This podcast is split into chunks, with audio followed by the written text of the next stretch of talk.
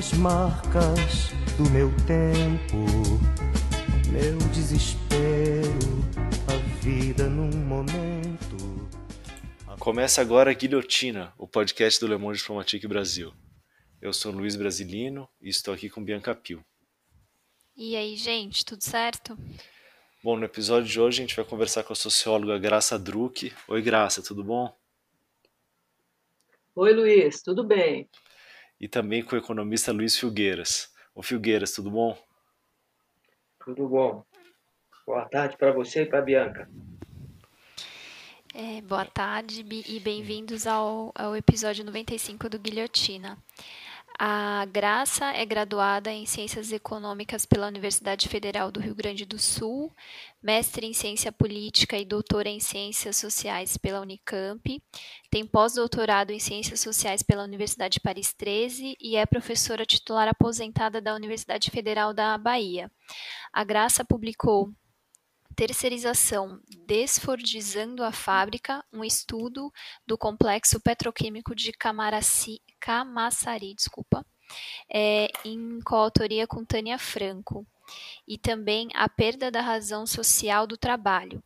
E ela organizou, em coautoria com Jair Batista da Silva, o livro Trabalho, Precarização e Resistência: As Múltiplas Faces do Trabalho e o Luiz é graduado em Ciências Econômicas, mestre em Economia pela Federal da Bahia e doutor em Teoria Econômica pela Unicamp. Ele tem pós-doutorado em Economia pela Universidade de Paris 13 e é professor titular aposentado da Universidade Federal da Bahia.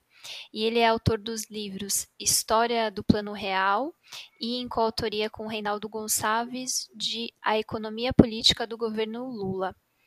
E eles estão lançando agora pela Boitempo o livro O Brasil nas Trevas, 2013-2020, do golpe neoliberal ao neofascismo. E a gente come queria começar esse episódio perguntando para vocês sobre o livro, né? Para vocês contar um, um, pouco a análise que o livro traz é, para quem está ouvindo a gente. Quer falar? Não, pode começar. O, o, eu, vou, eu vou começar falando um pouquinho é, a partir é, do título do livro. A partir do título do livro, né? Porque eu acho que o título do livro ele resume ou sintetiza é, o conteúdo dele de uma forma, acho que bem, bem precisa. O título do livro é Brasil nas Trevas, 2013-2020, do golpe neoliberal ao neofascismo. E aí a primeira questão é a seguinte: é, por que, que o corte que nós demos foi 2013? A gente sabe que todo corte, é, toda data, né, a partir da qual você vai fazer uma análise de algum objeto, é, de algum período histórico, é, sempre pode ser questionado, né? É, não é uma coisa objetiva. Né? Você pode dar vários tipos de, de, de corte para fazer análise de um determinado objeto. Nós escolhemos 2013 porque a gente acha que 2013 é, representa ali uma alteração importante da conjuntura brasileira e que marca todo esse período de 2013 até agora, até esse momento agora que nós estamos vivendo, mais as eleições municipais de 2013 a 2020. É um período, né? É lógico que tem algumas mudanças conjunturais mais específicas ao longo desse período, mas eh, ele tem uma linha né, de continuação que começa exatamente naquelas grandes manifestações que ocorreram em 2013, é, que foram feitas é, é, contra o reajuste, o aumento das passagens né, de transporte coletivo, de transportes públicos nas grandes cidades, é, e aquelas grandes manifestações, elas, a partir de um certo momento, elas se voltaram é, para outras questões, questões mais amplas, questões referentes aos serviços públicos em geral, saúde, educação, segurança, é, e direcionando é, a, a manifestação não mais com relação à prefeitura, ao governo do estado, mas com relação ao governo federal. No caso, na época, Dilma. Então, as, eh, essas grandes manifestações, eh, ao, ao, deslocarem né, o início dela na questão dos transportes municipais para a questão dos serviços públicos na área federal, principalmente atingindo o governo Dilma, ali você teve é, uma certa captura né, daquele movimento é, pela direita neoliberal e seus prepostos, né, a grande mídia corporativa, é, através de um esquema que hoje em dia se conhece melhor, que é a questão da guerra híbrida, que é um, um tipo de é, ataque né, feito através é, da internet, feito através das mídias sociais, é, e que tenta explorar as fragilidades de um determinado país, determinada região, é, tentando jogar a população, o povo tal, contra o governo né, de um determinado país, de uma determinada região. Então, essa guerra híbrida foi feita claramente naquele período ali. E foi naquele período que começou a dar os primeiros sinais da extrema-direita contemporânea no Brasil. Tá?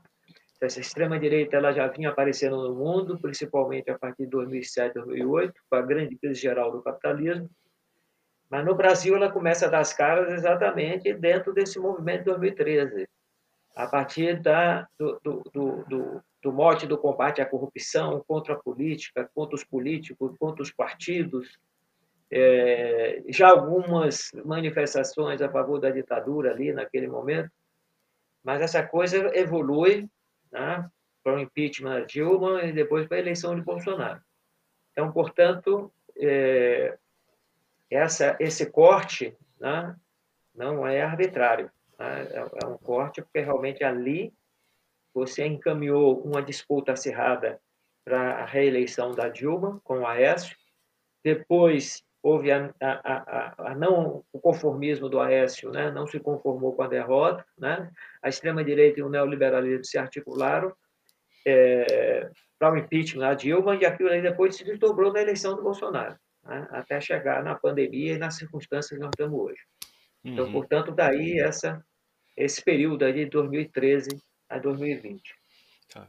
Filgueiras, então, antes a gente avançar, eu queria te perguntar sobre é na, na avaliação de vocês, quais os motivos aí que fizeram 2013 explodir para além das pautas, né? Vocês acham que já, ali olhando do ponto de vista da conjuntura econômica, vocês acham que já havia uma certa fadiga na população ali com o modelo é, tocado pelos governos do PT? O, na realidade é o seguinte, é, a Dilma, quando assume o governo, em 2011, ela já está pegando é, um momento de descenso do ciclo econômico internacional. O governo Lula pegou um momento de ascenso, né? O governo Lula começou em 2003, é, a China já estava bombando no né? no comércio internacional. A China já estava, né? tinha adentrado ao OMC, então isso já estava numa num movimento muito forte de ascensão da China e combinada com os Estados Unidos, é, impactando beneficamente, do ponto de vista do crescimento econômico, o mundo inteiro. Certo? O governo Lula eh, se beneficiou disso.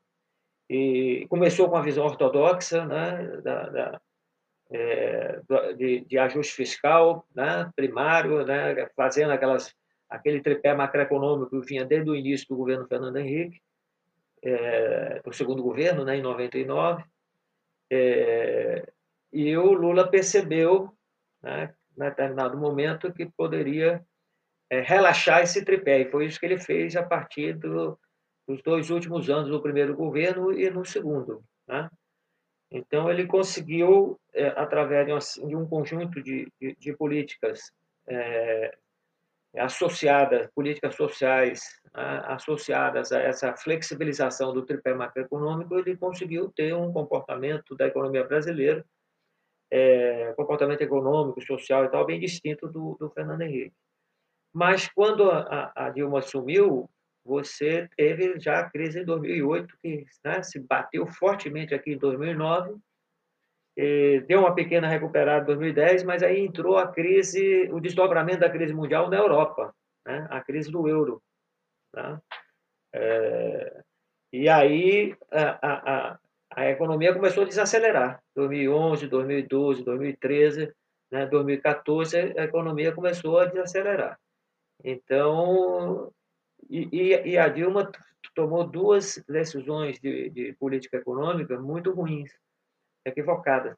É, a, a, primeira, ainda no, no, no, governo dela, do primeiro governo, ela desonerou né, vários setores da economia do pagamento de tributos, tá? desonerou a folha. Então, o governo deixou de arrecadar um volume de recursos muito grande e, e, a expectativa do governo Dilma era que os empresários, os capitalistas pegassem esse dinheiro e, e investissem, né, para fazer um contraponto à desaceleração econômica. É, mas os capitalistas não fizeram isso, eles já estavam na defensiva, com o descenso do ciclo econômico internacional, eles já estavam na defensiva, eles não utilizaram o benefício que eles tiveram para tentar contrapor-se à, desaceleração econômica e tentar melhorar o desempenho da economia. Eles não fizeram isso. E, para piorar, a receita do governo, a receita do Estado caiu, porque exatamente abriu mão né, de uma receita de, né, muito grande. Então, isso implicou o quê? Isso implicou uma, um déficit fiscal, um déficit fiscal é, primário, tá? pela primeira vez depois de muitos anos, esse déficit fiscal primário, e isso apavorou né, é, o capital financeiro, né, que vive da dívida pública, né, capital parasitário, é, que se assanhou, né, que ficou extremamente preocupado e começou a conspirar claramente. A Dilma tinha tomado também algumas outras medidas é, é, é criticando os bancos, etc. É, mas o fato é que é, a crise levou a uma insatisfação, né, em geral. E ela, para piorar, no início de 2014, depois de ganhar apertada a eleição para o Oécio, ela pegou a, a política econômica do adversário. Depois de criticar essa política econômica durante toda a campanha, ela pegou a, a política que foi o ajuste fiscal. E aí ela jogou o país na recessão. E que o Temer, depois, na sequência, vai aprofundar né, o Temer né, vai aprofundar a recessão e, e, junto com o Bolsonaro, todo esse período é um período de estagnação econômica no país. Então, na realidade, é, o, o, governo do PT, Lula, o, o, o Dilma, é, eles se beneficiaram num primeiro momento e depois é, foram prejudicados no segundo momento com relação à conjuntura internacional. Certo? Então, é, e, eles não, e eles não atacaram em momento nenhum o padrão de desenvolvimento capitalista brasileiro que vem desde 1990 até agora, 2020. Eles não atacaram o padrão de desenvolvimento. O que o Lula fez foi uma mudança, né, uma flexibilização da macroeconomia, né, da política monetária, fiscal e cambial. Mas não houve, e completando com algumas políticas sociais, certo? mais o aumento do salário mínimo em termos reais e tal. É, então, foi isso aí que é, fez um, um, melhor desempenho né, do período do, do, Lula, mas que a Dilma não, não teve condição de, de manter, é, porque a conjuntura é, piorou, né, se reverteu na, mundialmente, e é, ela tomou é, decisões equivocadas na política econômica. É, e especialmente no segundo mandato da Dilma, ela fez tudo é, o que foi possível para atender a esses interesses da burguesia, né? Mas por que que mesmo assim é, a, a burguesia insistiu com o golpe, né? Porque se, é, até a reforma da Previdência já estava prevista pela equipe econômica do governo petista, né? Essa não diria que não é uma, não seria uma desculpa deles, né? Olha, eu, o, o a burguesia, é, é, é, a gente tem para compreender os movimentos né, da burguesia, do grande capital, a gente não pode considerá-la, né, essa burguesia, como algo homogêneo. É, na realidade, você tem frações da burguesia, tem frações do capital. E o que aconteceu é que o, o governo Lula ele se articulou com uma das frações. Né? Grosso modo, você pode dizer que tem duas frações dentro da burguesia brasileira uma fração que é a mais forte né, e, e, e, que é, comandou né, durante todo o período é, do, do, do, do Collor, depois do, do Fernando Henrique e tal, e que também teve presente durante o governo Lula, mas durante o, o, governo Lula, essa grande burguesia, né, uma das suas frações, que é exatamente a fração principal, articulada com o imperialismo, articulada é, com o capital financeiro, com as grandes corporações é, internacionais, essa grande burguesia, ela, de uma certa forma, foi deslocada né, parcialmente no interior do bloco no poder pela outra fração que a gente chama burguesia interna, é, que é uma burguesia que, que, realmente o governo Lula privilegiou, se articulou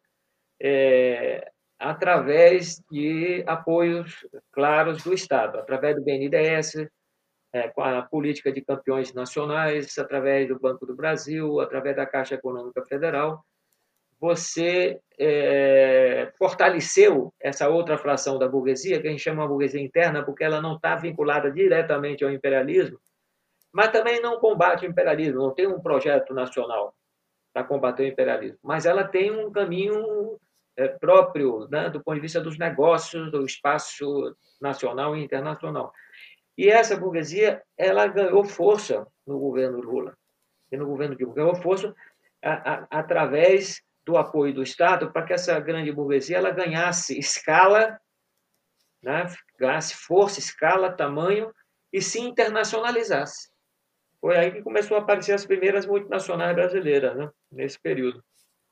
Então, é, você teve aí, portanto, né, que você fosse fazer um corte entre as duas frações, o, o primeiro governo Fernando Henrique governou fundamentalmente com a burguesia vinculada, a fração da burguesia vinculada ao imperialismo, claramente, né? e particularmente o capital financeiro.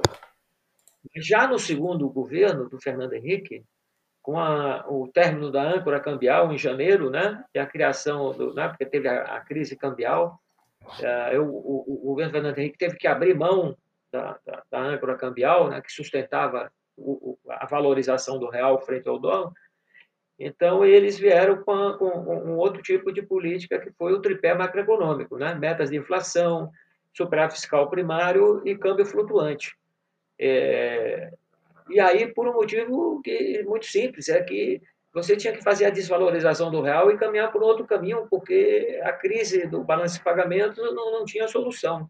Então, eles tiveram que abandonar aquele, aquela política de âncora cambial. Então, entraram com essa política do tripé. É, e essa política do tripé é, fortaleceu é, os setores é, da burguesia interna agroexportadores, né? e, e, e, exportadores de commodities agrícolas, minerais, etc., porque eles é que é, possibilitam os superávites na balança comercial. E, portanto, eles confrontam o problema da, da, da vulnerabilidade externa brasileira né? Então, tem uma, uma, vulnerabilidade estrutural, mas que conjunturalmente pode ficar pior ou, ou melhorar e tal, depender exatamente da capacidade de exportação brasileira.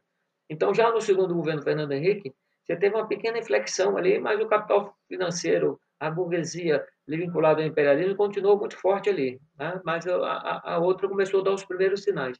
A partir do governo Lula e da flexibilização do tripé, e principalmente no segundo, que entrou com o PAC, com o programa de aceleração do crescimento é, e todas as políticas do Estado, aí realmente é, a, o protagonista maior né, entre as duas frações da burguesia foi a, a burguesia interna. Né? Então, o, o, o golpe né, e tudo que foi feito depois é, foi uma, uma, uma, disputa política é, entre duas frações da burguesia além de ser, evidentemente, um ataque político contra a esquerda em geral, né? contra as políticas sociais, etc., porque o governo Lula era uma espécie de frente política ali dessa burguesia interna com é, segmentos setores populares, né? E porque tinha lá a política de salário mínimo, Bolsa Família, a, a questão da universidade, né? o, o ProUni, é, o FIES, né? é, é, a habitação, né? minha casa, minha vida. Né? Então, tinha um conjunto de políticas sociais é, que beneficiavam setores populares. Então você teve aí um, um, um, o governo Lula meio que sintetizou, né, o governo Dilma, a tentativa aí de, um, de uma frente unindo um setor da burguesia brasileira, burguesia interna, com esses setores. Mas isso chegou no momento que se inviabilizou, né? A partir de 2013 a coisa se complicou. Sim, e aí, é, passado o golpe, veio o governo Temer né, com uma agenda de econômica de neoliberalismo puro, né, com teto de gastos, reforma trabalhista principalmente e outras medidas. É, como é que vocês avaliam esse período e os resultados dele né, é, para a economia e também para a população? É, olha, Luiz Bianca, antes de eu responder, eu quero agradecer aqui a oportunidade que o Le Monde Diplomatique Brasil está dando aqui para a gente por, por essa, essa entrevista, uh, mesmo porque uma parte significativa dos textos que foram publicados aqui no livro são artigos né, que nós publicamos, inclusive vários deles no Le Monde Diplomatique. Então, uhum. Primeiro, queria agradecer aí a oportunidade.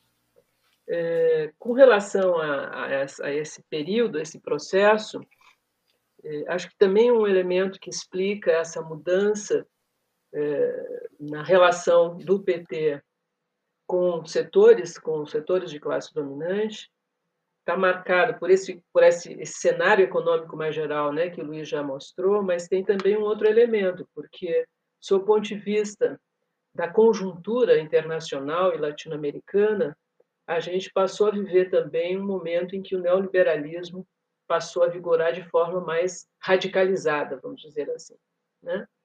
E, e aquelas experiências, inclusive eleitorais, que tinham expressado um, um certo basta, né, as políticas neoliberais dos anos 90, é, isso passou a, se, re, se redefinir. Né? O quadro começa a virar também. Não foi só uma situação brasileira, embora com cronologias diferentes de país para país. Né? Mas é, me parece que a, a, o golpe, portanto, de 2016, que acabou levando ao impedimento da Dilma, é, ele representa muito essa virada, né? essa capacidade que teve o neoliberalismo de radicalizar é, a sua, as suas políticas.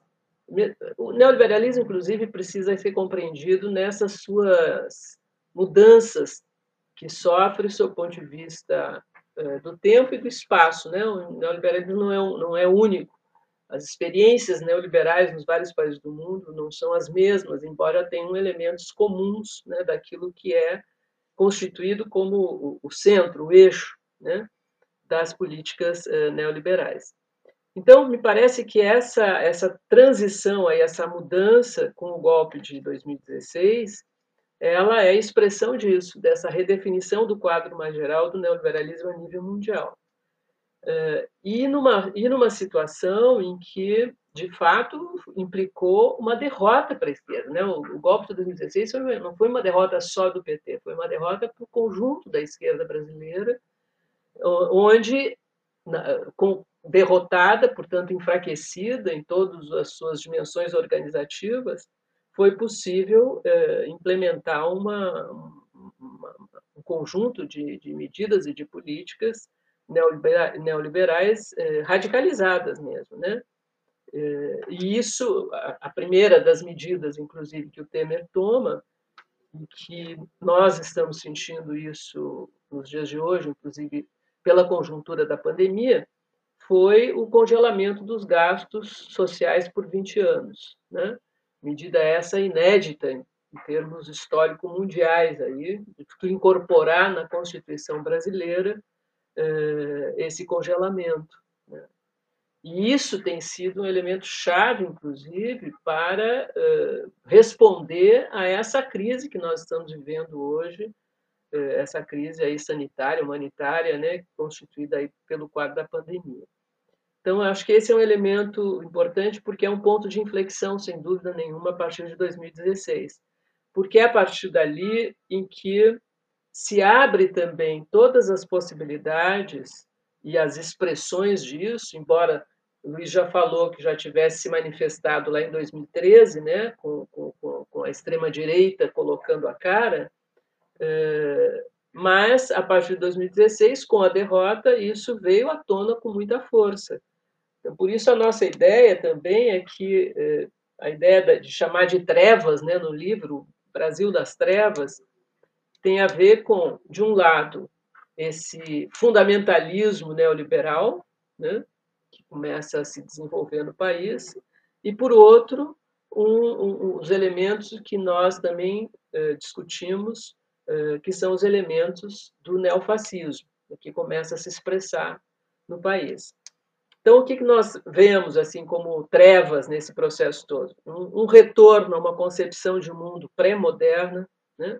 os valores políticos, morais, culturais, religiosos, eh, autoritários né, e fundamentalistas, eh, um revisionismo histórico eh, muito forte, né, grotesco, desde a discussão sobre o golpe de 64, né, e a, e a desqualificação, inclusive, de golpe, até mesmo a negação da escravidão brasileira, o uso das fake news, ficou consagrado o termo, mas são mentiras, né? o uso da mentira como arma política, o ataque à cultura, ao ensino laico, ao conhecimento científico, então, todo o negacionismo à ciência, às universidades, né? Agora expresso, por exemplo, na postura que o governo do Bolsonaro tem tido em relação à pandemia, desde o início né, do processo, levando a uma situação que o Brasil hoje é o segundo país, só atrás dos Estados Unidos, né, em número de contaminação e número de mortos. Né? Uma política, de fato, genocida, né? que, uh, que o governo vem fazendo, e agora, mais recentemente, inclusive, com as manifestações do Bolsonaro e as suas ações em relação à vacina, por exemplo. Então, uh, uh, essa é uma situação né, que a gente vem, vem vivendo. E, e o que a gente também fala muito nas nossas análises é que é, é como se a gente tivesse uma espécie de religião pagã neoliberal. E uma das expressões dela, e, e que tem, vamos dizer assim, uma, uma penetração muito grande na, nas massas, né, em geral, é, é, é a, a, chamada teologia da prosperidade, que tem sido elemento chave aí das igrejas pentecostais, neopentecostais, que tem sido uma base de sustentação de massa a esse processo que a gente vem vivendo aí do neofascismo brasileiro. Né? Então, queria chamar a atenção para isso também aí nessa questão. Uhum. E Graça, é, para a gente insistir, durante esse, o governo do Temer, uma das medidas mais importantes, aí, uma das mudanças com repercussões é, mais duradouras e profundas, talvez seja a reforma trabalhista, né? É, como é que você qual, qual a tua avaliação aí sobre o projeto né, aprovado não só da reforma trabalhista como da terceirização e se já quais as, os resultados né, que já podem ser ser medidos, né? Porque a reforma trabalhista é aquela velha velha propaganda, né, dos setores neoliberais de que você diminuindo os direitos e tal geraria mais empregos. E assim, mais uma vez, isso está dando para ver que não, não se concretizou, né? Sim. É, na realidade, o que nós vemos a partir do golpe de 2016 é um conjunto de contrarreformas, né? Uhum. É, a começar por aquela que eu já falei, que é da emenda constitucional 95, tem diretamente a ver com as políticas públicas e sociais e, portanto, a redefinição do papel do Estado mesmo. É, a contrarreforma trabalhista, que eu já vou falar especificamente sobre ela. Mais recentemente, já no governo Bolsonaro, a reforma da Previdência, e agora, eh, bem recentemente, a partir de, de início de setembro, a proposta da chamada reforma administrativa, que é a PEC 32. Eu tenho dito que é uma reforma trabalhista para os servidores públicos, porque ela tem a mesma natureza, né, os mesmos objetivos. Então, com relação especificamente à contra-reforma trabalhista, eh, ela respondeu é, a meu ver, há uma proposição e há uma certa pressão que o empresariado brasileiro, de todos os segmentos, mas capitaneados fundamentalmente pela CNI, CNI né, Confederação Nacional da Indústria, que era exatamente derrubar a CLT. Toda a justificativa que a CLT, lá de 43, né, Consolidação das Leis do Trabalho, já estava ultrapassada, antiga, velha, que, portanto, era necessário redefinir, porque as condições eh, democráticas, as relações entre patronato e empregados, eh, a própria qualificação da força de trabalho brasileira, né, tinha já uh, se transformado e que era necessário mudar a legislação. E o argumento mais uh, forte que o empresariado apresentou uh, na justificativa da contra-reforma trabalhista era exatamente essa: com o rebaixamento do custo, porque tu retirando direitos, tu rebaixa o custo da força de trabalho, e com o rebaixamento do custo criaria mais empregos. Né? E com o rebaixamento do custo também tu atrairia mais capital e mais investimentos, portanto. Né?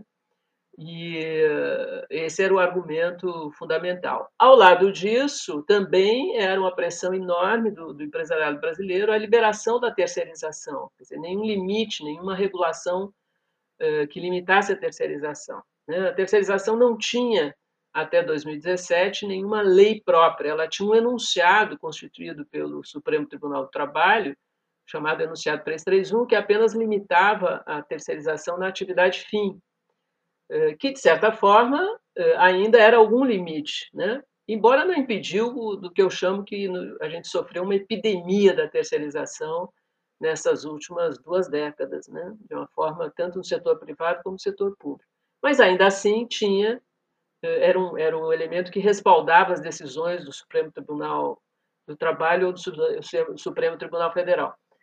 Então, havia essas duas pressões, que é a lógica mesmo neoliberal. Né? A lógica neoliberal está aí.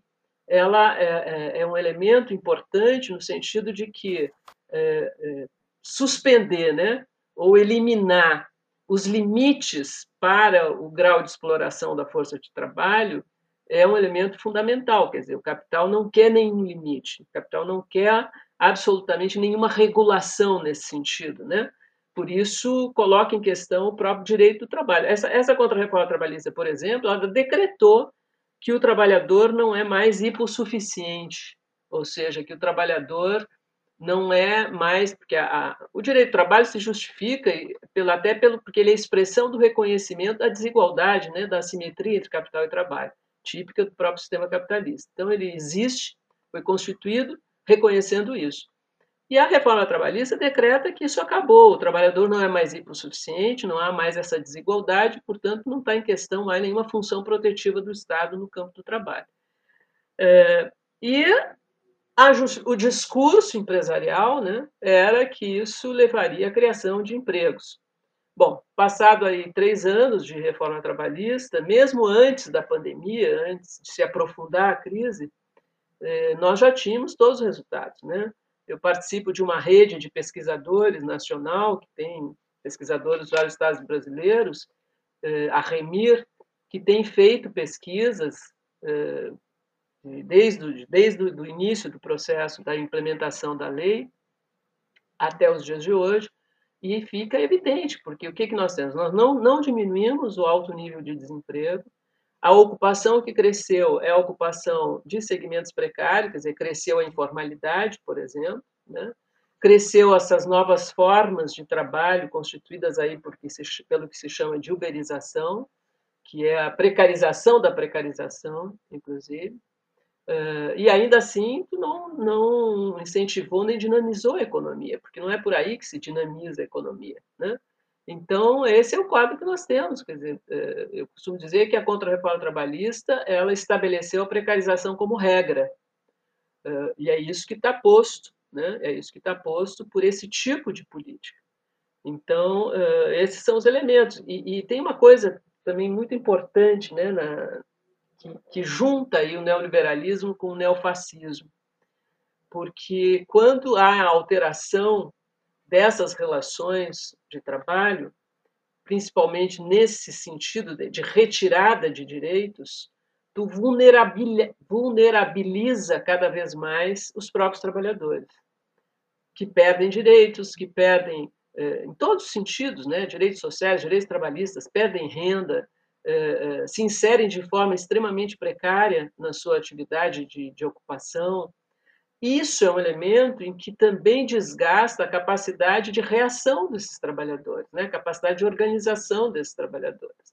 Então, os sindicatos, por exemplo, dentro da, do texto da própria reforma trabalhista, eh, foram diretamente atingidos, seja pelas formas de financiamento, seja pela, pela própria, eh, pelo próprio reconhecimento da, da, da, representação sindical dos trabalhadores, né, que agora podem negociar até individualmente com a empresa, seja pelo papel que eles sempre tiverem acompanhar as homologações de demissões, etc, etc. Então, eh, isso tem gerado uma situação de um, de um enfraquecimento, né, de uma dispersão, inclusive, dos trabalhadores, da sua condição de classe, que é essencial para o avanço de um, de um projeto neofascista.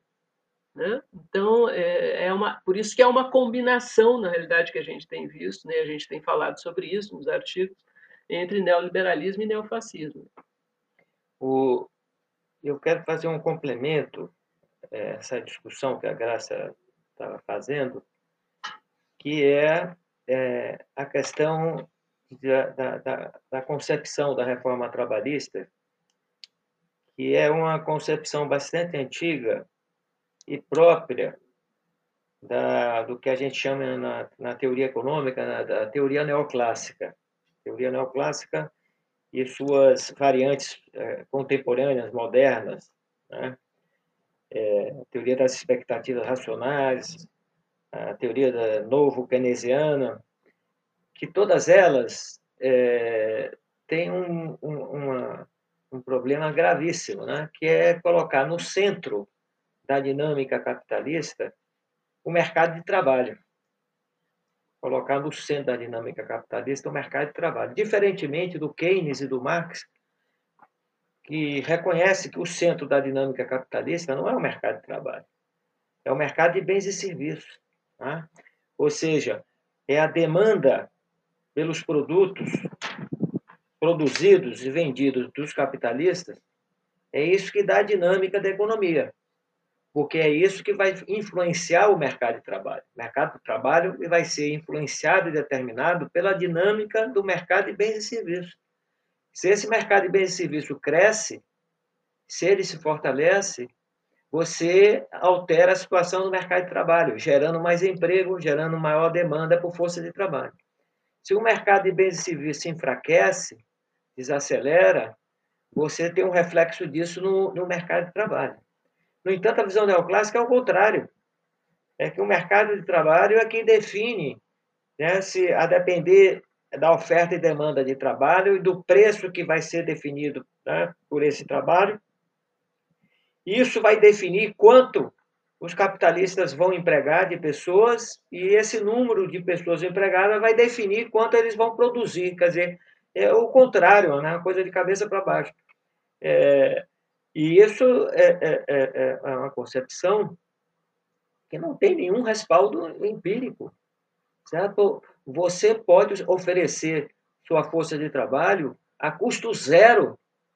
Uma empresa capitalista não, não, não contratará você se ela não tiver perspectiva de venda, se ela não tiver perspectiva de demanda. O que move a empresa capitalista é a expectativa do lucro, é a expectativa da demanda que, que vai gerar o lucro dela. Então, é o mercado de bens e serviços que dá a dinâmica do sistema capitalista, não é o mercado de trabalho. O mercado de trabalho vai ser uma derivação, vai ser um reflexo do mercado de bens e serviços. É, mas isso tem a ver também com o quê? Tem a ver porque essa, essa visão teórica ortodoxa tradicional ela se respalda numa lei né, que é muito conhecida, chamada Lei de Sei, né, que é a oferta gera a sua própria demanda. Quer dizer, esse tipo de coisa também não tem nenhum respaldo, porque é, a, a, demanda é o carro-chefe, é quem puxa a economia. Quem puxa a economia é a demanda.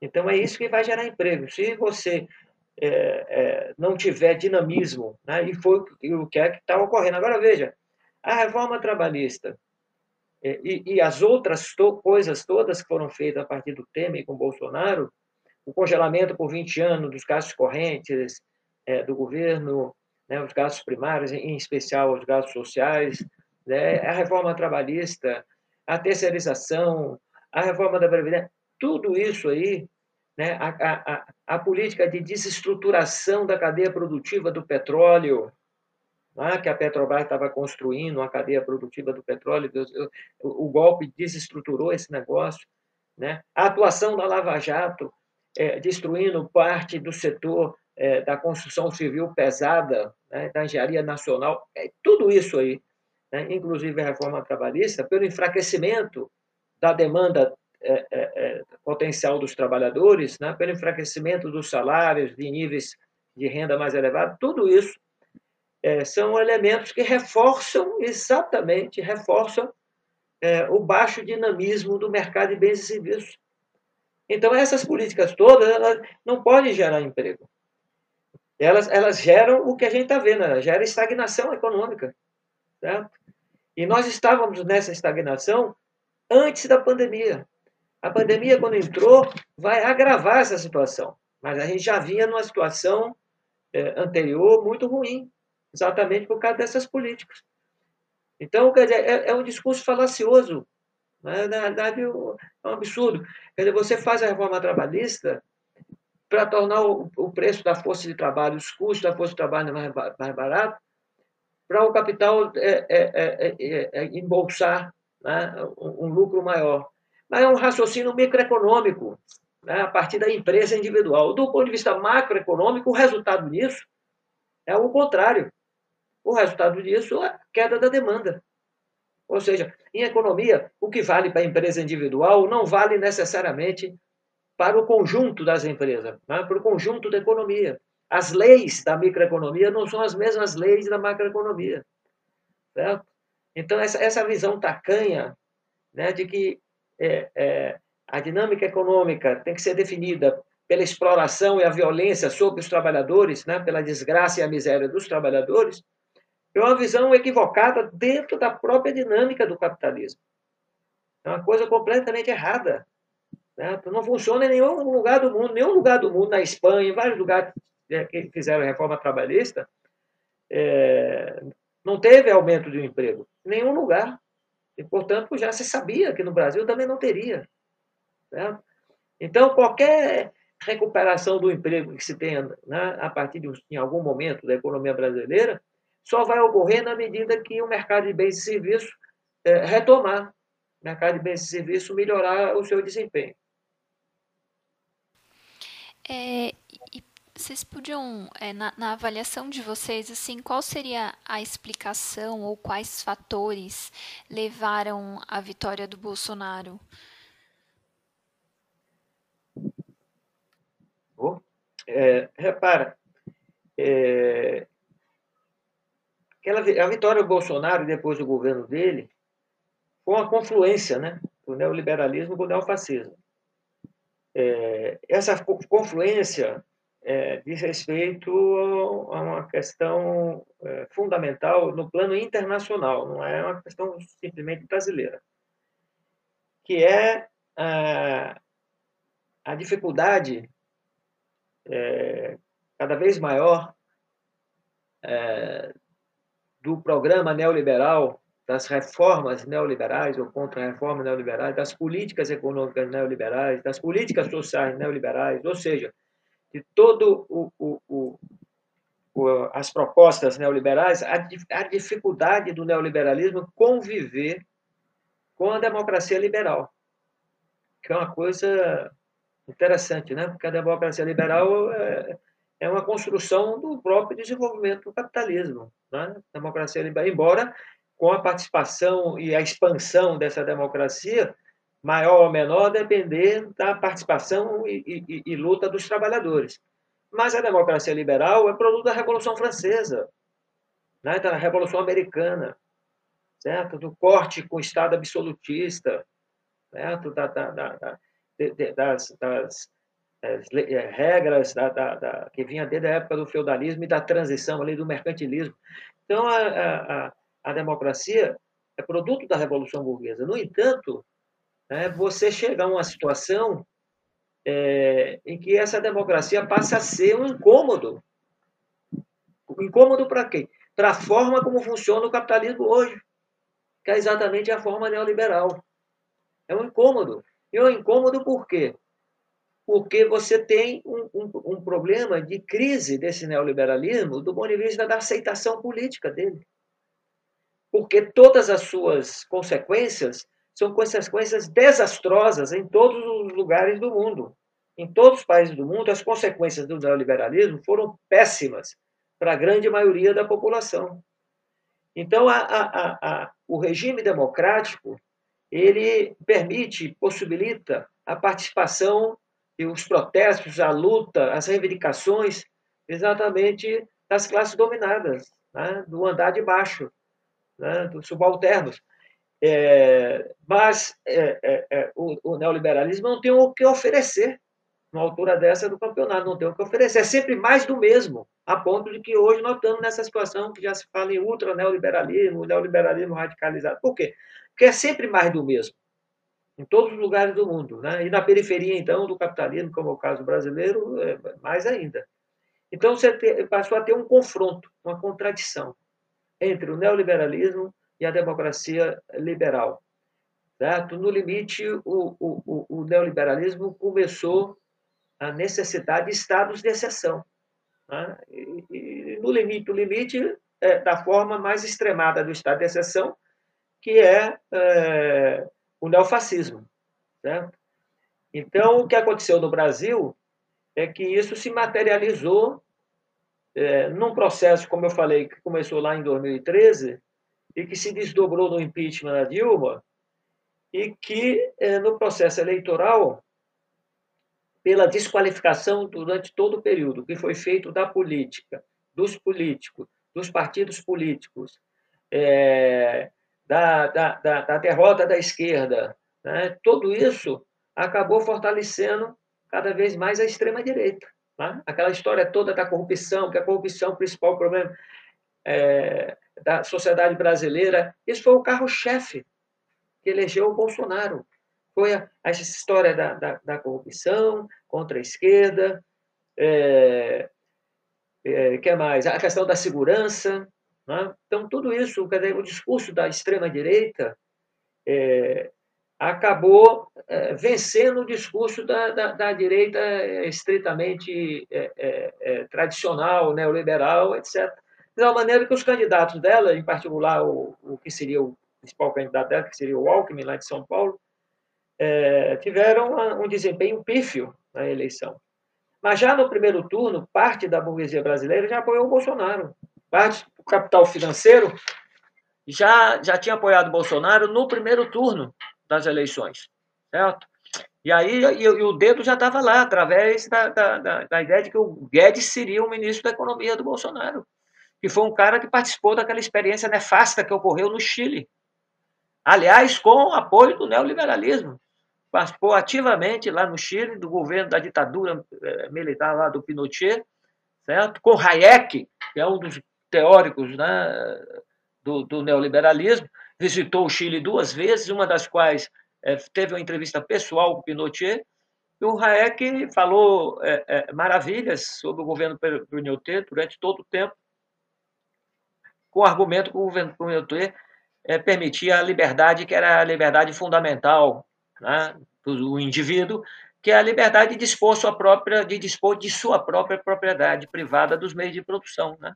A liberdade econômica, é, que é a coisa mais importante no liberalismo. Quando fala em liberdade, é, é um reducionismo para a liberdade econômica. Essa é, é a questão central. Certo?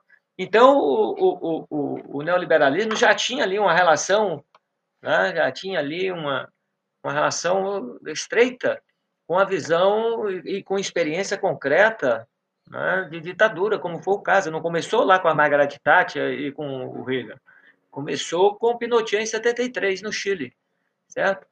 Então, o Bolsonaro é, se elegeu é, numa derrota, em cima de uma derrota violenta da esquerda, em cima do impeachment, em cima da coisa da corrupção, é, e a direita, que é liberal tradicional, é, neoliberal tradicional, que achou que ia se beneficiar com o golpe, acabou perdendo espaço para essa extrema-direita.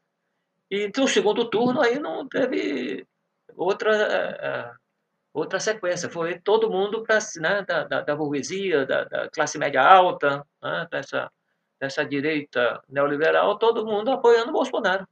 Né? Então, esse, essa foi a razão do, do da eleição do Bolsonaro.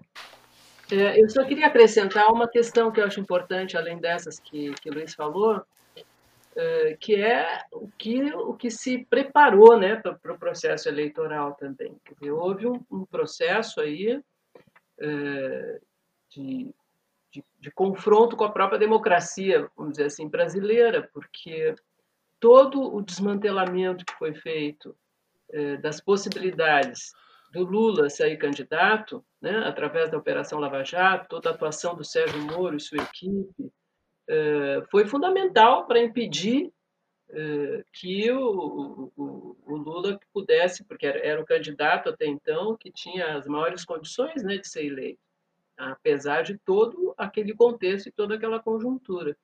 Então, houve também a ação desses elementos, né, dos elementos aí que têm sido utilizados, da mentira, da, da, da, desqualificação, da desmoralização e do impedimento de Lula sair candidato. Eu acho que isso foi também um elemento extremamente importante, né? Eh, que, que, que, de certa forma deslegitima essa eleição. Né? A eleição foi uma eleição aprontada, né? formada, e aí contando com apoio de setores importantes das instituições do Estado brasileiro, né? do Supremo Tribunal, do Ministério Público, eh, de grande parte do Congresso, ou seja, houve toda uma articulação aí para impedir a candidatura do Lula e, e isso criou um, um, clima favorável, evidentemente, para surgir um cara desse tipo, né, que é o Bolsonaro. Uhum. É, agora falando sobre o governo do Bolsonaro, sobre a questão econômica, a gente está vivendo aí desde o início da, do, do seu, não, desde o início do governo da Dilma um período de baixo crescimento, né, com uma recessão no meio, o golpe e muitas promessas de retomada e tal através de reformas que acabaram vindo a não se concretizar. Eu queria é, as, as, promessas, né, vieram a não se, se concretizar. Queria perguntar para vocês é, qual a análise que vocês fazem da, da política econômica do Bolsonaro é, e também como é que a pandemia atingiu né, esse, o governo e a economia. O, a, a, política econômica do Bolsonaro ela é fundamentalmente a continuação da política econômica do, do Temer, né? que é uma radicalização é, do neoliberalismo, né? que começou a ocorrer a partir de, do, do governo Temer em 2016. Né? É, então, são todas essas contras-reformas né, que nós já mencionamos aqui, é, e, e, uma das questões fundamentais, o, a política de ajuste fiscal permanente. É uma política de ajuste fiscal permanente. Essa história do teto de gasto de 20 anos né, de congelamento dos, é, do, do, do, gasto público né, durante 20 anos, né, isso é uma questão central, está no centro dessa política econômica porque o que está no centro é exatamente a viabilidade de transferência de renda ao capital financeiro é, em todas as em todas essas contra-reformas, em todas elas, certo?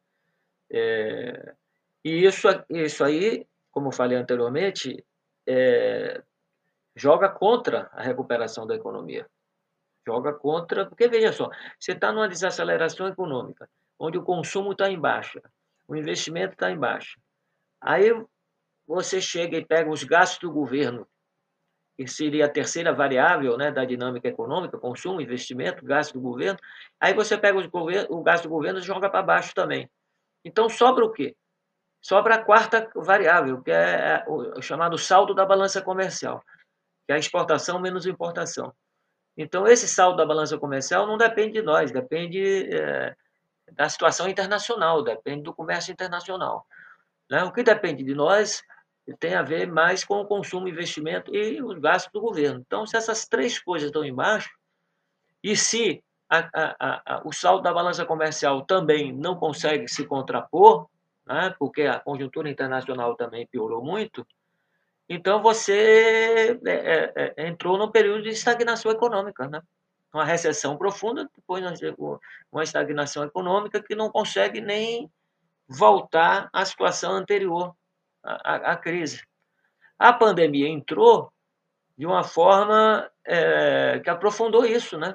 Por quê? Porque a, a pandemia ela exigiu de imediato, né, com o agravamento dela, o isolamento social.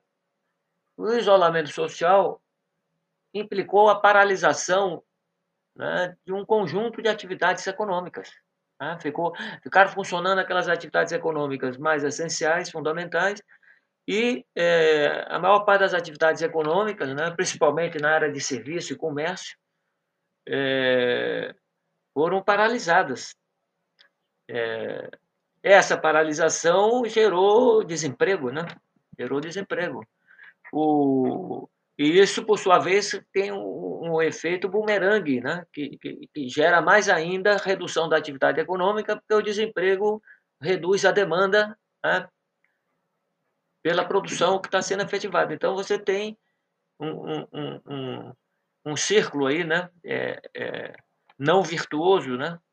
Um, círculo que leva a crise, a recessão e tal, e depois a estagnação econômica.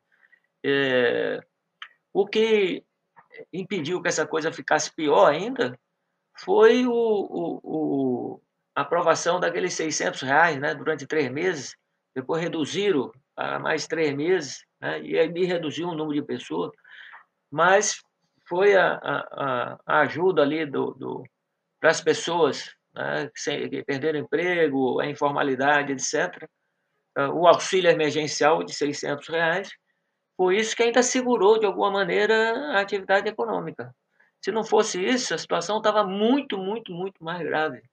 Certo? É, mas mesmo isso não impediu uma queda gigantesca na, na, na atividade econômica, porque foi uma, uma retração violenta. Né? Então, e, e, e, foi em função disso né, que o Trump lá nos Estados Unidos e o, e o Bolsonaro aqui no Brasil, eles é, já, já, já, percebendo isso, né, ficaram é, mais com medo da repercussão da atividade econômica sobre a popularidade deles, ficaram mais com medo disso do que com medo das consequências da pandemia na saúde do, dos americanos e do, do, dos brasileiros. É, então, eles entraram naquela política negacionista da pandemia. E na, na, naquela postura é, é, de valentões para enfrentar a pandemia, etc., aquela coisa. E esse negacionismo é, se mostrou péssimo, tanto por péssimo logo de cara né, para todos nós, para a população brasileira, a população americana, não, não é à toa que os dois países estão em primeiro e segundo lugar, né? Estados Unidos depois Brasil, no número de infectados, contaminados e no número de óbitos. Né? Por quê? Porque a forma como esses dois governos, tá? Trump e Bolsonaro, enfrentaram a, a, a pandemia, a Covid, né? foi uma coisa absurda. Certo? Eles jogaram o tempo todo é, dificultando a, a, a, própria política pública. Né? Jogaram o tempo todo boicotando. Né? O Bolsonaro boicotou o tempo todo o Ministério da Saúde. Ele alterou três ministros. Primeiro um ministro, depois o outro, depois até botar um, um militar lá, que não apita nada. Então, boicotou o tempo todo a política de combate à, Covid. É, até uso de máscara, é, isolamento social, né? tudo. Né? tudo o, cara atuou o tempo todo em parceria com o vírus. O cara foi o principal aliado do vírus nos Estados Unidos e aqui no Brasil. Certo? O Trump pagou nas eleições agora sendo derrotado. É, tem vários componentes na, na, derrota do Trump, mas um dos componentes fundamentais foi a forma como ele enfrentou a pandemia. E o Bolsonaro, do mesmo jeito aqui, já está começando a colher os frutos né, desse comportamento é, que, no limite, é um comportamento genocida, né, porque coloca em risco a população de todo a saúde de toda a população. Né? É, um, é um comportamento genocida. Aliás, é uma característica do, do, do, do Bolsonaro e do neofascismo, é uma característica fundamental, é uma espécie de necropolítica, né? É, a coisa da, da, da, morte, da violência, é, da guerra, da, né?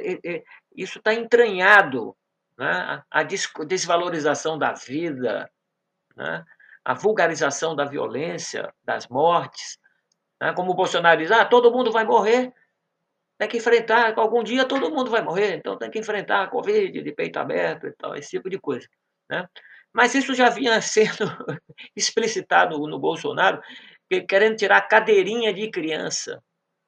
Né? É aquela lei que, né, que exige que a, cadeirinha, a criança, para viajar é, no, no banco de trás, tem que ter uma cadeirinha ali e tal. O Bolsonaro estava querendo tirar aquela cadeirinha interferir no, no, na, nos pontos das multas, etc. E tal, tirar é, do trânsito é, para beneficiar os infratores, né?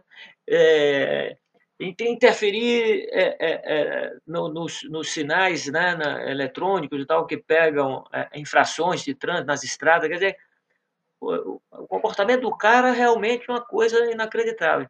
Isso se expressou de uma forma mais clara na, na, na pandemia. Né? A, a pandemia aprofundou, então, a, a, a crise econômica e, e, e, a forma como ele combateu a crise econômica é, dificultou a vida dele também.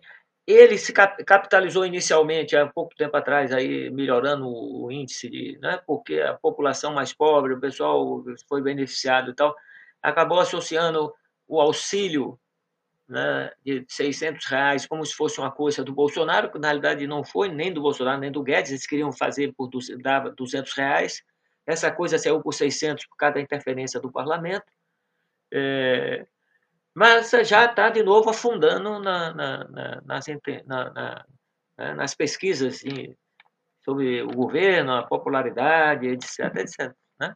Ele foi flagrosamente derrotado nas eleições agora, ele e, e a extrema-direita, os neofascistas, foram flagrosamente derrotados.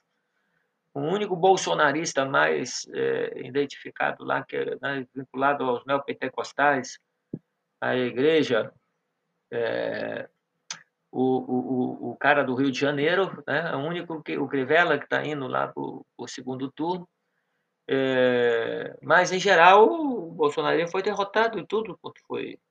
Então, na realidade, no final das contas, a, a atividade econômica jogou contra ele e o negacionismo com relação à pandemia, a forma como tratou a pandemia, também está jogando contra ele. Né? As duas coisas. Né? E, e, e o, o, a pandemia agravou né, mais ainda a economia. E Luiz, você acha que o, o, governo tem como manter o auxílio emergencial para o ano que vem? E quais seriam as consequências se por acaso tiver o corte do, do auxílio é, definitivamente, né? É, não há nenhuma é, decisão ainda, né? Não há nenhuma garantia que vai continuar o auxílio, né? Veja que possivelmente nós estamos entrando aí numa segunda onda, né? Da, da pandemia que já está explicitada e clara na Europa e nos Estados Unidos, e que a situação do Brasil está piorando, certo? Em São Paulo não, e no Rio, a situação está ficando cada vez pior. E, e, não foram tomadas providências ainda, possivelmente, por causa das eleições. Por causa das eleições. Né? Mais uma vez, a questão política interferindo na forma de combater a, de combater a, a, a Covid. Certo?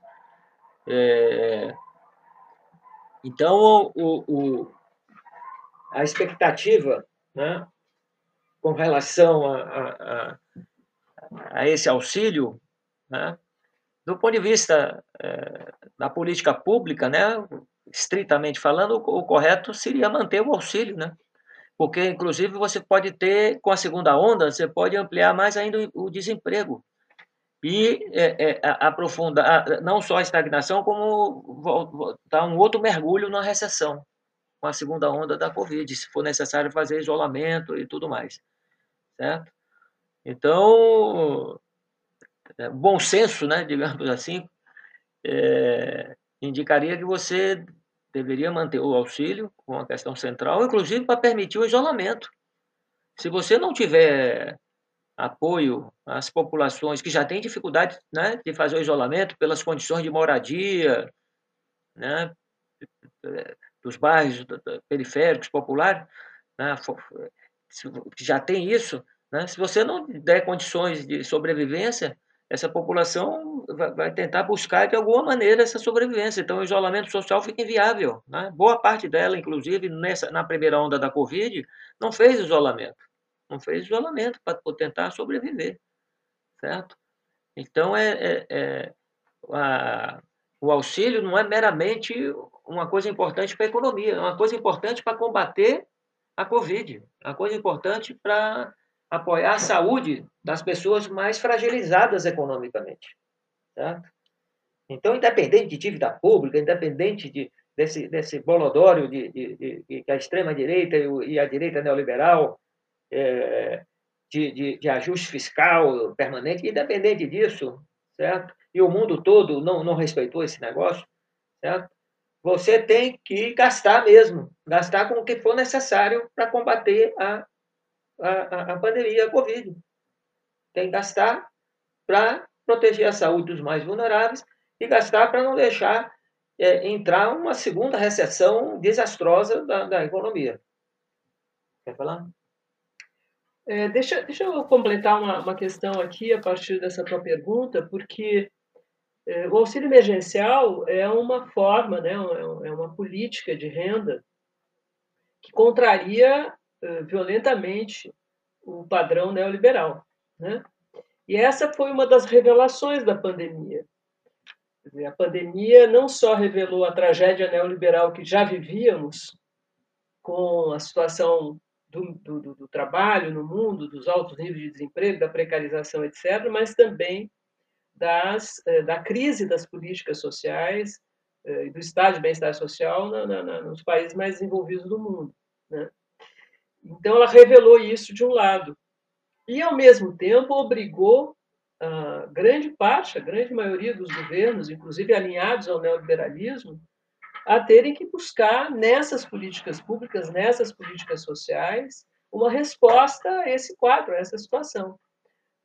Ficou muito evidente, por exemplo, a questão da saúde pública né, no mundo todo. E no caso brasileiro, eu não sei se vocês perceberam isso, mas é uma coisa muito gritante, né? Porque quem, quem sempre defendeu o SUS foi é, a esquerda em geral e mais especificamente o pessoal da área de saúde coletiva, de saúde pública, que ajudou a construir o SUS, né? A proposta do SUS. E essa pandemia revelou uma coisa que é muito interessante, porque o SUS virou unanimidade nacional praticamente inclusive dos setores empresariais, da grande mídia corporativa. Né? Essa tentativa do Bolsonaro, aí, do decreto-lei que ele é, para privatizar né, as unidades básicas de saúde aí do SUS, teve uma repercussão imediata de absolutamente todos os setores né, na defesa do SUS e ele teve que recuar nessa, nessa proposta. Estou chamando a atenção disso porque acho que a perspectiva que está colocada, que já demonstrou durante a pandemia, a perspectiva colocada é que se não houver políticas públicas, inclusive a discussão sobre a renda básica universal, né, e fortalecimento das políticas, investimentos na área de saúde, educação, etc., esse país vai explodir.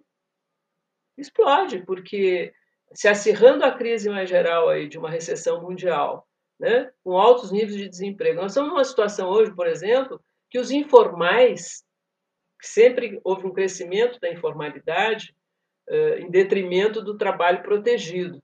Nós estamos numa situação hoje que os informais estão desocupados, porque nem eles estão conseguindo desenvolver suas atividades, né, para além dos altos níveis de, de desemprego no país. Então, os vínculos de trabalho são vínculos extremamente precários, instáveis, numa perspectiva que pode se acirrar. Então, se não houver políticas públicas e políticas sociais, há explosão. E, e, a, e a resposta que o governo Bolsonaro tem dado nesse plano é mais do mesmo, né?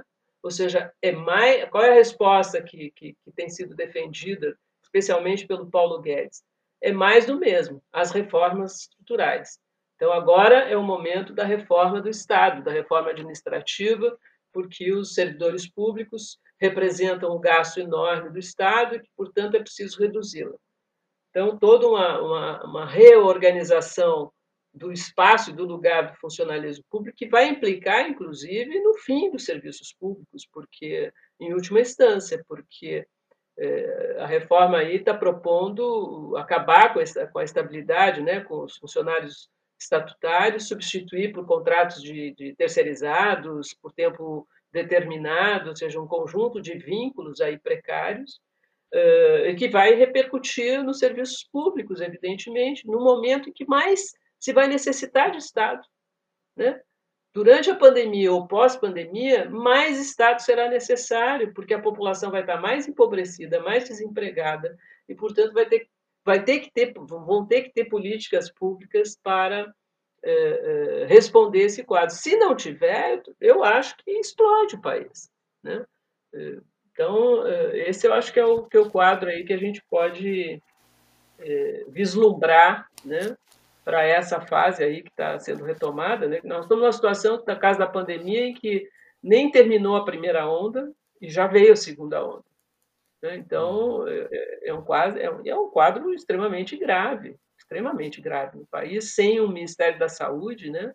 sem uma política coordenada a nível nacional, né? o Ministério da Saúde ocupado por militares sem nenhuma experiência, inclusive, na área de saúde pública, e, e que quando tomam alguma medida, inclusive, o próprio Bolsonaro desautoriza, que foi o caso aí da, da situação das vacinas, enfim, então é um, um negócio complicado e contraditório para as próprias políticas neoliberais, né? Uhum. É, pensando nesse quadro que a gente pode vislumbrar, como é que vocês estão enxergando ainda os apoios que o, que o Bolsonaro consegue manter né, entre as, as classes e as frações de classe dominantes?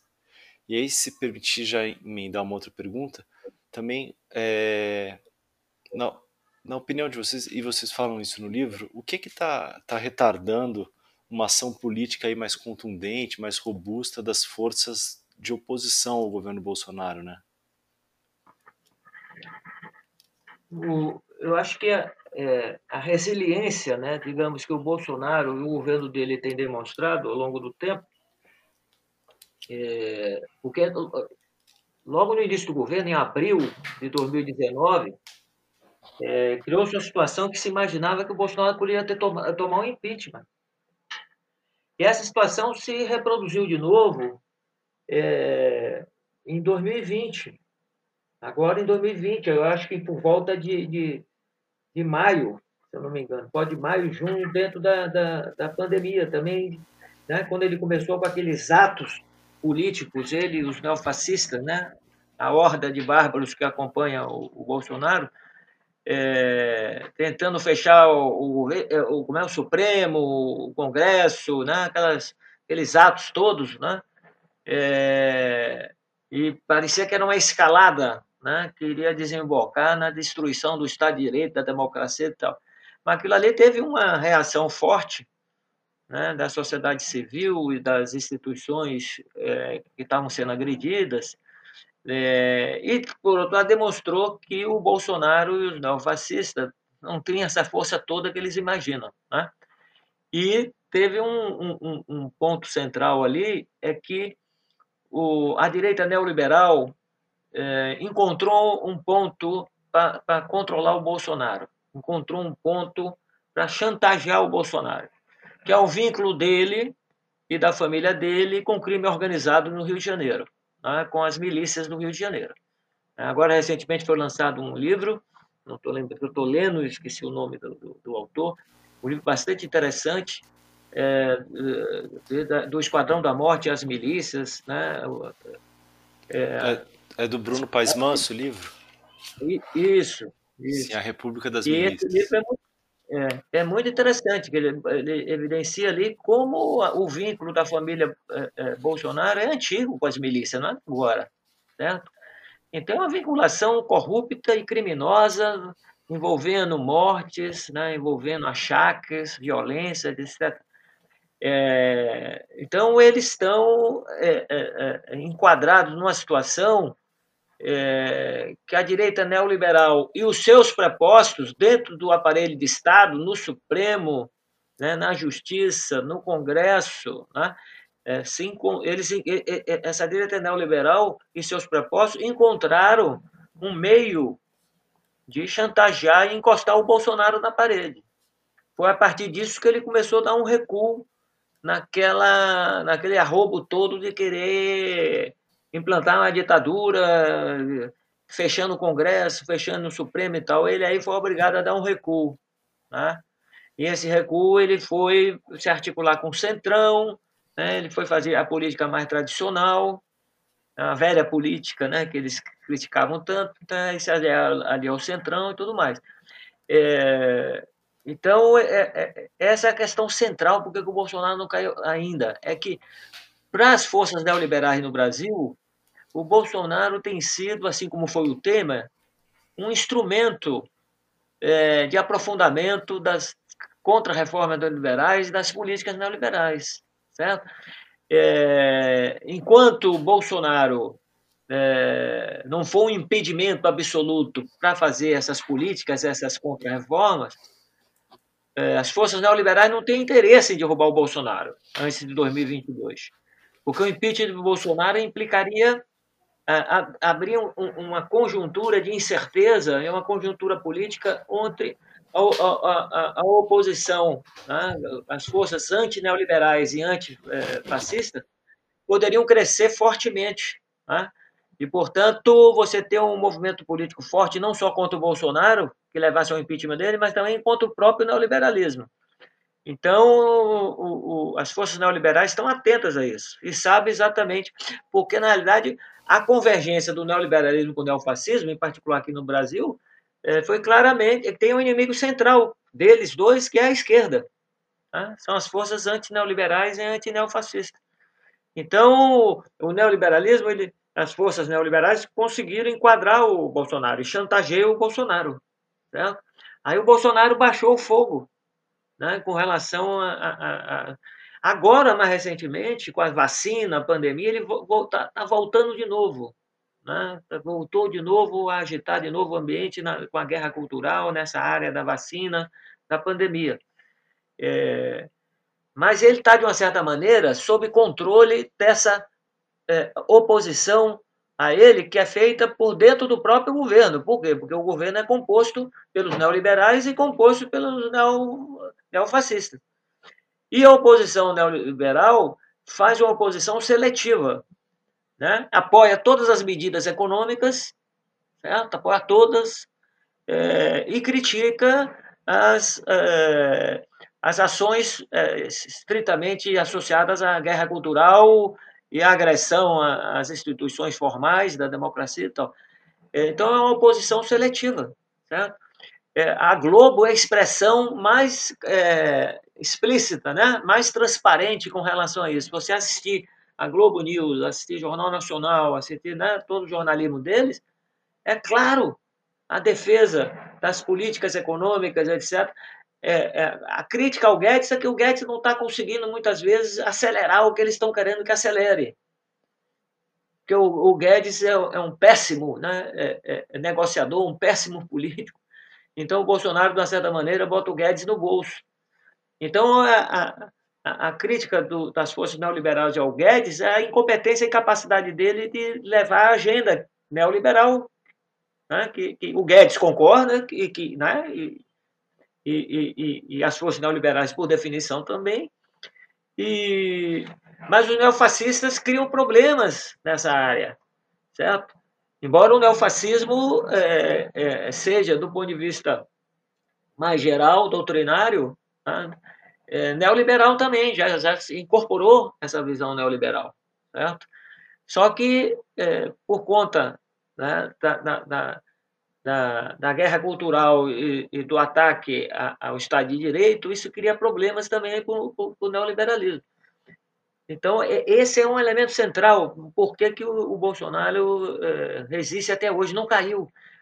Porque ele poderia cair. Porque ele tem, tem uma folha corrida, né, como se dizia antigamente na polícia, ele tem uma folha corrida enorme de crimes de todo tipo, ofendendo né, das mais variadas formas a democracia, o Estado de Direito, né, a, a, o cargo que ele ocupa de presidente da República. Ou seja, você tem e, e, é, mais do que é, é, é o César Maia, ele está sentado.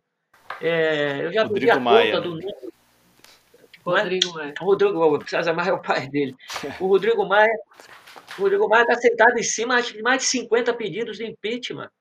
Certo? Impeachment que vieram das mais variadas correntes políticas, etc. E o César Maia não põe em, em, em votação. O que significa dizer que o César Maia é responsável também, junto com as forças neoliberais, é, pelas é, consequências do neofascismo do ponto de vista das violências que estão sendo cometidas contra o povo brasileiro e contra a sociedade brasileira, inclusive é, no genocídio da pandemia, porque eles estão sustentando Bolsonaro por conta do projeto neoliberal deles, certo? Então essa é uma, é, é, é, é uma questão central. E a oposição de esquerda, ela não conseguiu se colocar no centro desse combate ao Bolsonaro. Ela não conseguiu ainda, e a pandemia dificultou também ela fazer isso. Mas não foi só isso, parte dela demorou também, parte dela demorou também em chegar a, a reconhecer que o governo Bolsonaro não é um governo normal, que deveria ter derrubar o Bolsonaro antes de 2022, porque ele é uma tragédia. Né? Mas a, a maior parte da esquerda principal, né, o PT, demorou em reconhecer isso. Né? De um tempo para cá, reconheceu mas é, é, é, não se achou ainda né, uma, uma, capacidade política de viabilizar isso. Então, enquanto a esquerda não conseguir ter um movimento de massa para derrubar o Bolsonaro, ele não cai.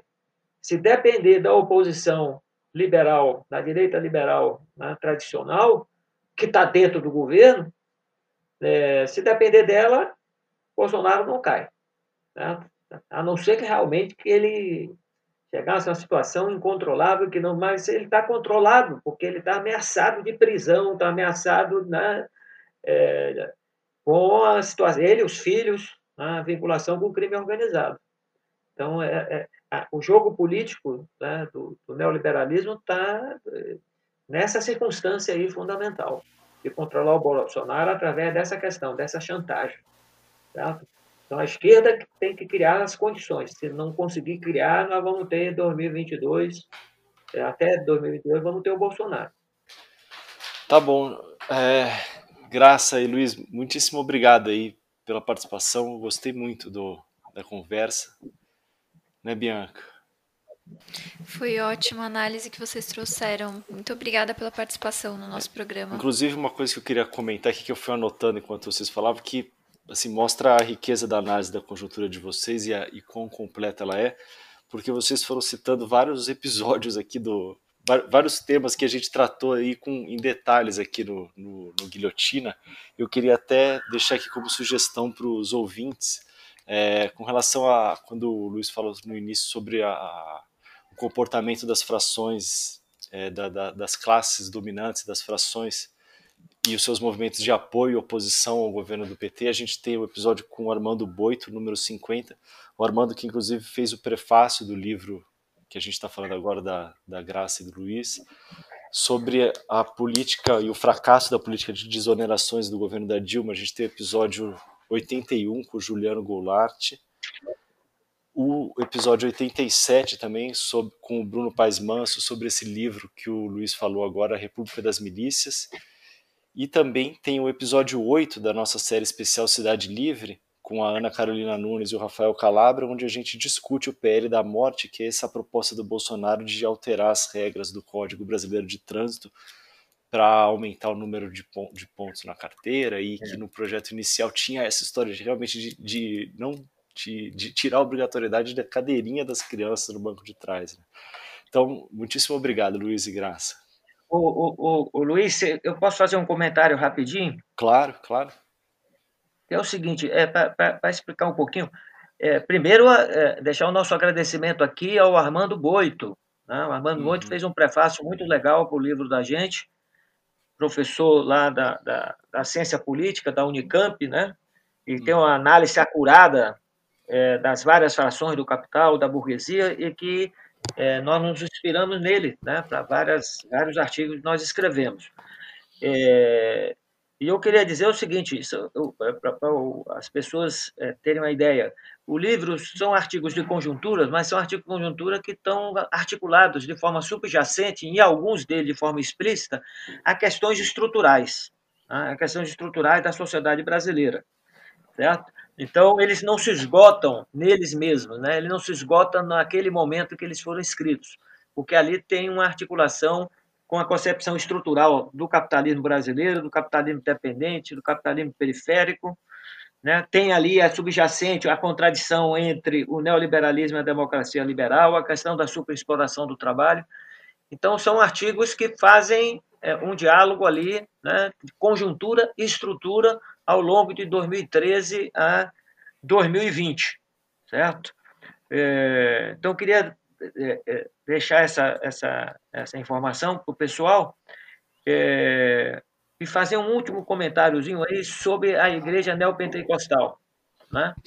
que é, nós mencionamos a igreja Ampassan, né, da, da, os evangélicos neopentecostais, mas seria importante dizer o seguinte, eles são muito importantes para a extrema-direita hoje e para o bolsonarismo, porque eles têm uma capilaridade enorme, como todos nós sabemos, né, nas periferias todas das cidades brasileiras, e eles, de uma certa maneira, eles sintetizam o neoliberalismo e o neofascismo, eles sintetizam o que é o governo Bolsonaro, porque eles concordam com todas as propostas de reforma neoliberais, eles concordam com toda aquela loucura lá da guerra cultural, do moralismo, aquele negócio todo, certo? É, essas duas vertentes deles estão no programa que eles ofereceram ao Bolsonaro do primeiro para o segundo turno é, das eleições de 2018. Você pega lá a Frente Parlamentar Evangélica, está lá a defesa do neoliberalismo e a defesa da guerra cultural. Tá bom? Muito obrigado, viu, Luiz e Bianca, pela oportunidade de a gente fazer essa discussão aqui com vocês. A gente que agradece, Luiz. Luiz e Graça, super obrigada. Obrigado a vocês. Um abraço. Até semana que vem. Valeu, gente.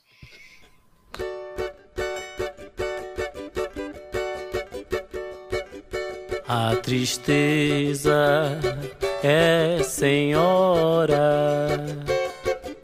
Desde que o samba é samba é assim. A lágrima clara sobre a pele escura.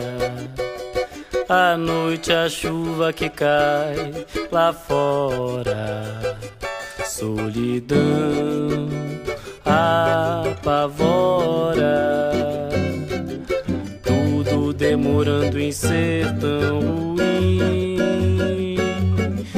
Mas alguma coisa acontece no quando agora em mim. Cantando eu mando a tristeza embora. O samba ainda vai nascer, o samba ainda não chegou, o samba não vai morrer. Veja, o dia ainda não raiou. O samba é pai do prazer, o samba é filho da dor, o grande poder transformador. A tristeza é senhora, desde que o samba é samba é assim. A lágrima clara sobre a pele escura noite a chuva que cai lá fora, solidão apavora, tudo demorando em ser tão ruim. Mas alguma coisa acontece no quando agora